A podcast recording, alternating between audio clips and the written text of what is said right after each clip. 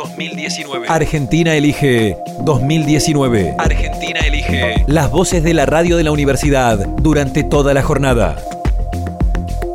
Este 27 de octubre los argentinos vamos a elegir presidente, quién va a reemplazar a Mauricio Macri o en todo caso si este va a ser nuevamente consagrado en ese lugar, en un contexto que es imposible de obviar, de omitir, de profunda crisis, de desempleo, de cierre de empresas, de comercios, de pobreza e indigencia, de alta inflación, en fin, en un contexto de suma dificultades para las grandes mayorías de la República Argentina. Sin duda esto impacta en el partido de gobierno que busca la reelección, que además viene herido de muerte después de una primaria que le fue sumamente adversa y que lo dejó muy mal posicionado y que además hizo que muchos de sus principales socios, como los medios de comunicación, los más grandes, los hegemónicos, le soltaran la mano. Esto los deja muy mal parados para esta elección.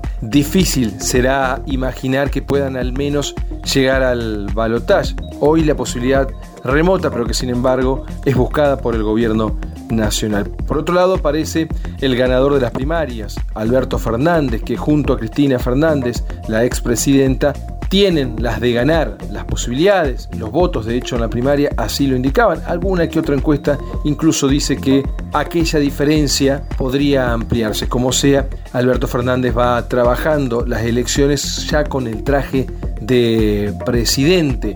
Estas son las dos principales propuestas. Está dividida la elección polarizada, como se suele decir habitualmente, entre Mauricio Macri, que si bien está lejos, no deja de tener un caudal duro e importante de votos por encima del 30%, entre el 30 y el 35, y Alberto Fernández, como decíamos, ha quedado muy bien posicionado después de las elecciones primarias y con un peronismo unido que lo acompaña. Ha sido sin duda también uno de los fuertes que ha podido obtener este espacio hoy opositor para lograr precisamente ese caudal de votos. Hay otras opciones desde ya, pero que están muy lejos de las posibilidades. Esas opciones buscan en todo el país arrastrar votos para tratar de conseguir legisladores. Habrá elecciones para renovar el Congreso Nacional, a senadores y a diputados, y eso también podrá constituir una fuerza política alternativa a estas dos que están peleando por ocupar el sillón de Rivadavia.